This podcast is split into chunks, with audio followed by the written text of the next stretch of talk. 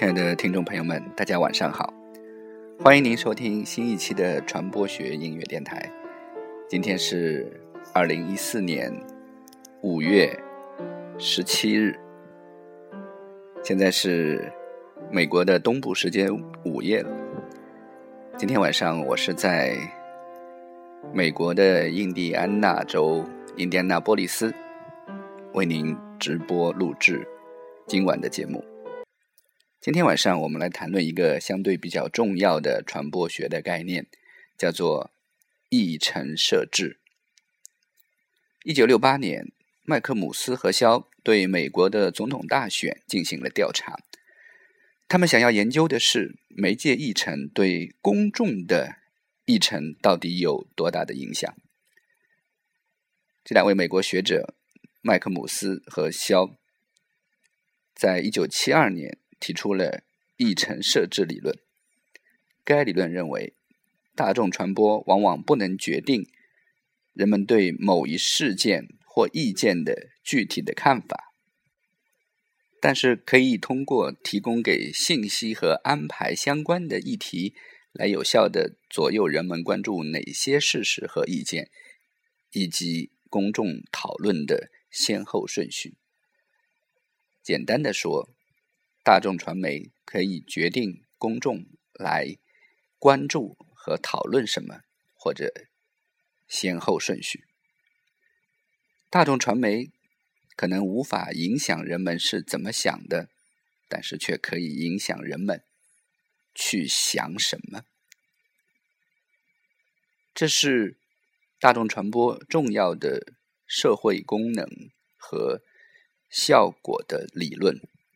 议程设置。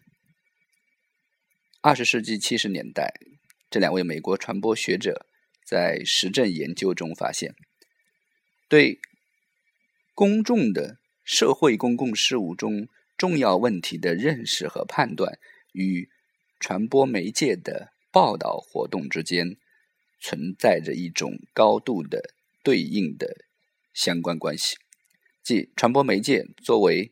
重大事件加以报道的问题，同样也作为反映在公众意识中的重大事件。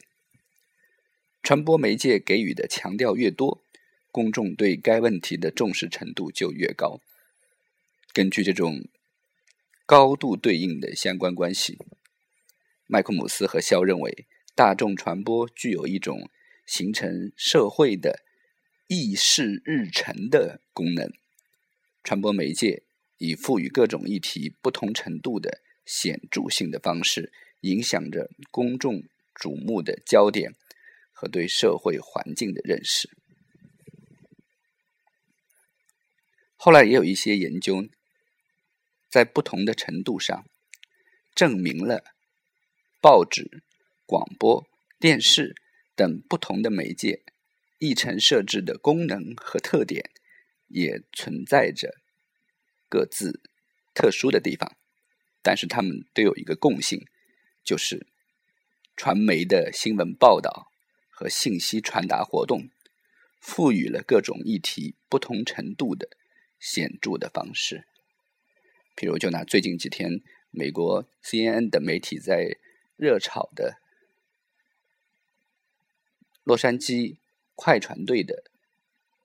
试图竞购的所有人，在和女友的电话中所涉及的种族歧视的问题，而他在访谈中居然去批评了魔术师约翰逊，这又引起了新一轮的轩然大波。而这些内容，包括他本人的观点是否如此的重要？当然，他触及到了种族歧视这个在美国高度政治性的话题。那么这一类话题是如何成为高度关注的社会内容呢？传媒进行的长篇累读的重要的报道，显然是设置了重要的一程。我想说的是，并不仅仅在这一个个案中，而是在长期的社会经验和标准的积累过程中，大众传媒所进行的这样的一种议程设置。同样，在中国，这样的内容以及这样的设置。更是屡见不鲜。我曾经用各种传播学的理论名词，通过中国知网 CNKI 来进行搜索，结果我发现，中国学者引用最多的传播学的理论，我认为就是议程设置，或者有用到议程设定的这种 agenda setting，很多时候被中国的学者用来证明传媒的重要的社会影响。当然，我在后面会谈到我个人对这个问题的一些不同的看法。我们现在来听的是一首 Beatles 的作品《Drive My Car》。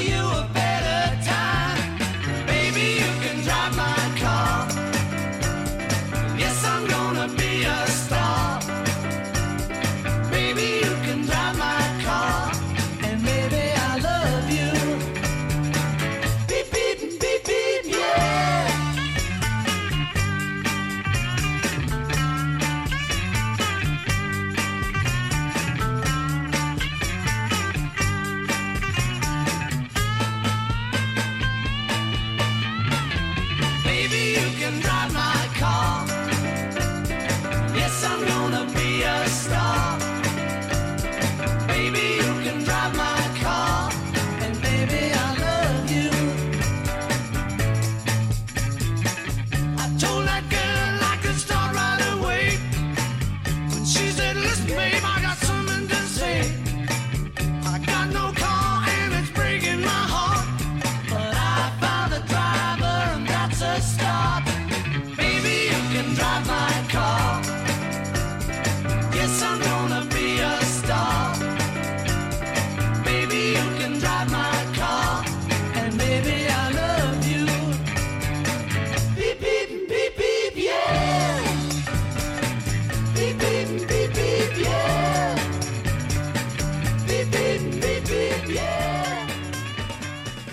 是总能给人们带来快乐和乐观的 Beatles 的一首，其实应该是一首早期作品，叫做《Drive My Car》，开我的汽车。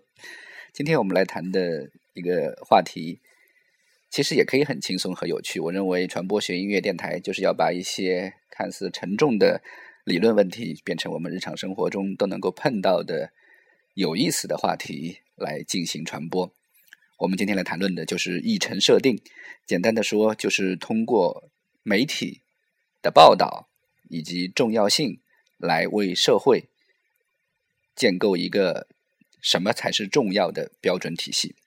一般来说，传播效果分为认知、态度和行动三个层面。那么，议程设置这个理论重要的是着眼于完整意义上的效果形成过程当中的最初的阶段，就是人们如何来。认知一个事实，议程设置，它的理论也是有一个发展的渊源的，可以最早可以上溯到李普曼的《Public Opinion》公众舆论。在这本书里面，李普曼提出了一个重要的观点，他说：“新闻媒介影响我们头脑中的图像。”关于李普曼，我们在传播学音乐电台最早的几期节目中就已经谈到，并且做了一期专辑。如果您有时间的话，可以在荔枝调频 FM 五八八五幺，或者查找传播学音乐电台，或者是我的名字何振彪，你就能够找到节目，并且在最早的几期节目里可以听到我谈到的关于李普曼的这本经典专著的内容。李普曼认为，新闻媒介影响我们头脑中的图像。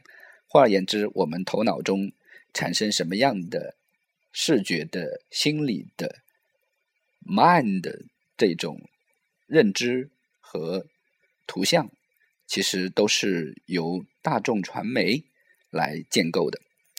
那么，这就是议程设置理论的最早的雏形。在这是一九二二年，李普曼的一本专著。那么，到了一九六三年，另一位很重要的学者叫做伯纳德·科恩，他提出了对议程设置的最有影响的一个表述，就是在多数时间里，是报界在告诉他的读者该怎样想时，可能并不成功；但是他在告诉他的读者该想些什么的时候，却是惊人的成功。这一段话预言了。议程设置的诞生，一直到刚才我们谈到的1968年，美国北卡罗来纳州的两位研究人员，就是我们提到的马克姆、马克威尔、马孔啊和 Donna Shaw 他们是对李普曼的这个假设进行了实证的研究。他们对1968年的美国总统选举期间的传播媒介的选举报道对选民的影响进行了调查分析。这非常容易让我们想起，也是传播学音乐电台做的关于拉扎斯菲尔德《人民的选择》这一本书，同样是对美国总统的选举来进行研究。我们会发现，传播学的发展始终是和政治、经济、文化的发展结合在一起的。麦库姆和唐纳德·肖的论文是一九七二年在《舆论季刊》上发表的。题目叫做“大众传播的议程设置功能”。这篇论文标志着议程设置理论的诞生。有一本传播学的学习者们都要必读的书，就是塞弗林和谭卡德由郭正之先生翻译的这个《传播理论起源方法与应用》。我认为先生也可以用于女性哈。在这本书里面谈到的是议程设置理论，提出了较为理性的认识。他们认为，媒介的议程设置功能就是指媒介的这样的一种能力，通过反复播出某类新闻报道，强化该话题在公众心目中的重要程度。其实，我想说的是，这一理论不仅可以用来解释新闻报道，同样也可以用来解释广告。我们反复看到某一类广告或者某一类广告所传播的主题，我们会看到很多优秀的广告，他们在。传播的过程中，并不仅仅是在介绍商品，而是在介绍一种生活理念，同样可以起到影响社会的议题的重要的作用。譬如说，公益广告，人们对于艾滋病的认知如何成为一个重要的话题？如何使公众对艾滋病从恐慌变成能够理解，到最后能够采取行动进行援助？我认为这其中除了新闻报道以外，大量的公益广告也起到了重要的作用。关于一层设置配什么样的音乐，真是一个难题。好在我们还有崔健，有他的《花房姑娘》。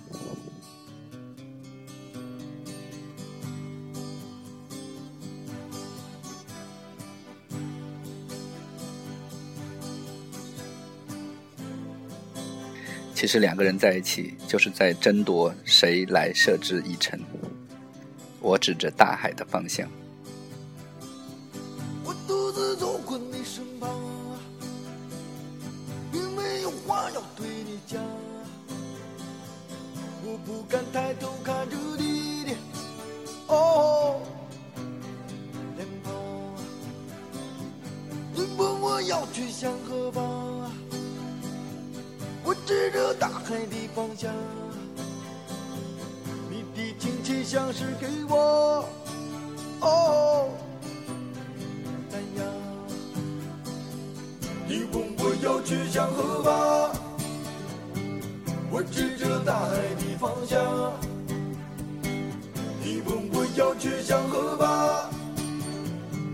我指着大海的方向。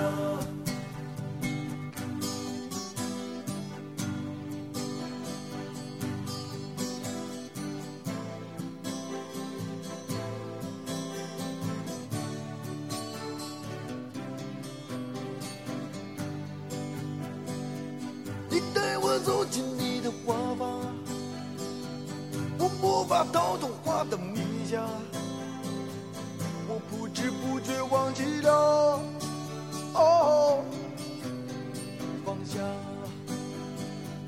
你说我世上最坚强，我说你世上最善良，我不知不觉已和花儿哦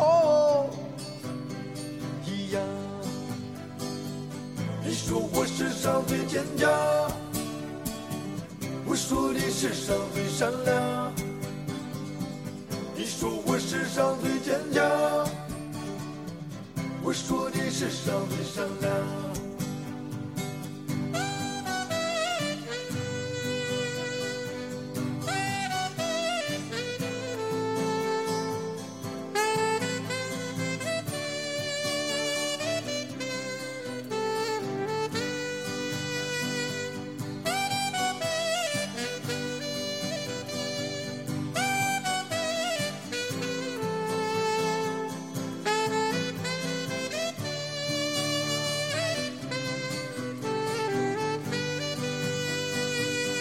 要我留在这地方，你让我和他们一样。我看着你默默地说：“哦，不能这样。”我想要回到老地方，我想要走在老路上。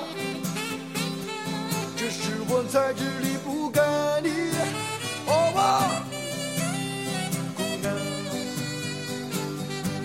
要回到老地方，我就要走在老路上。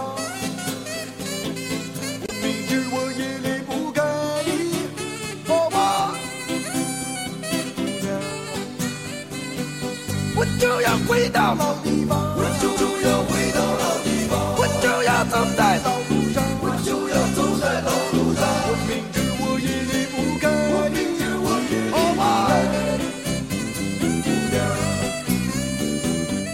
就要回到老地方，我就要回到老地方，我就要走在老路上，我就要走在老路上。我明知我也离不开，我明知我也离不开，姑娘。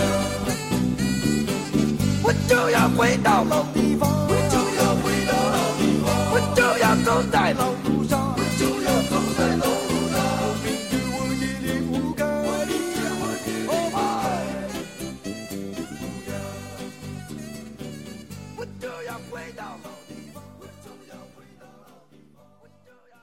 这首崔健的《花房姑娘》，我经常建议我的学生和朋友们和他在这张《一无所有》专辑中的另外一首歌曲，就是《假行僧》一起来听。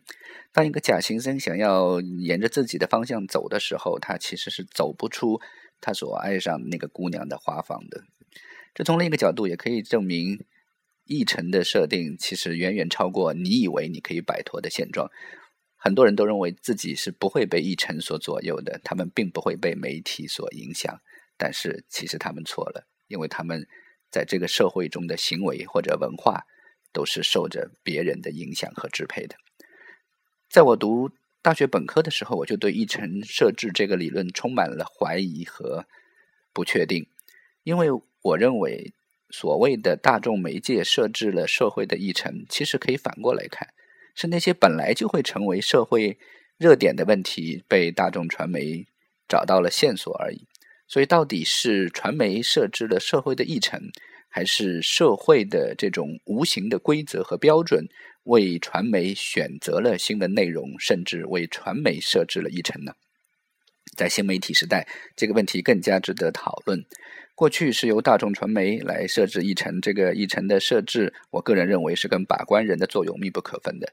而到了新媒体时代，大量的水军，他们可以顷刻间就制造出一个重要的新闻事件，甚至新闻人物，包括凤姐，包括啊、那个北大清华那个的姐啊，现在是所谓的减肥励志的啊 S 型的。那么这一些人物的出现，很多时候我们会很难用传统的传播学的理论去解释他们到底做了什么，或者说他们为社会贡献了什么样的一种价值。在当时看来，很多时候人们是去围观的。那么，这种围观是不是网络时代的一种议程设置呢？今天的节目就暂时到这里。我想留下一个 email 地址，因为上次我谈到过，带到美国来的音乐越来越少了。如果听众朋友们有什么样的话题想要我来讨论，如果有什么样的音乐希望能够在节目中播放，您可以把 MP3 或者把您想说的话发到这个传播学音乐电台的专用邮箱，就是 FM 五八八五幺 at 幺六三点 com，FM 五八八五幺 at 幺六三点 com。非常感谢您的支持，我也可以在节目中来读您的信件，这是我尝试的一种用网络广播和听众互动的手法。非常感谢您收听今天的节目，我们今天谈论的是议程设定，这是一个非常有意思的话题，在之后还有关于框架理论、首音理论等一系列与之相关的，而他前面的理论就包括了。李普曼的议程设置，以及新闻媒介构建人们头脑中的世界等等。感谢收听，我们下期再见。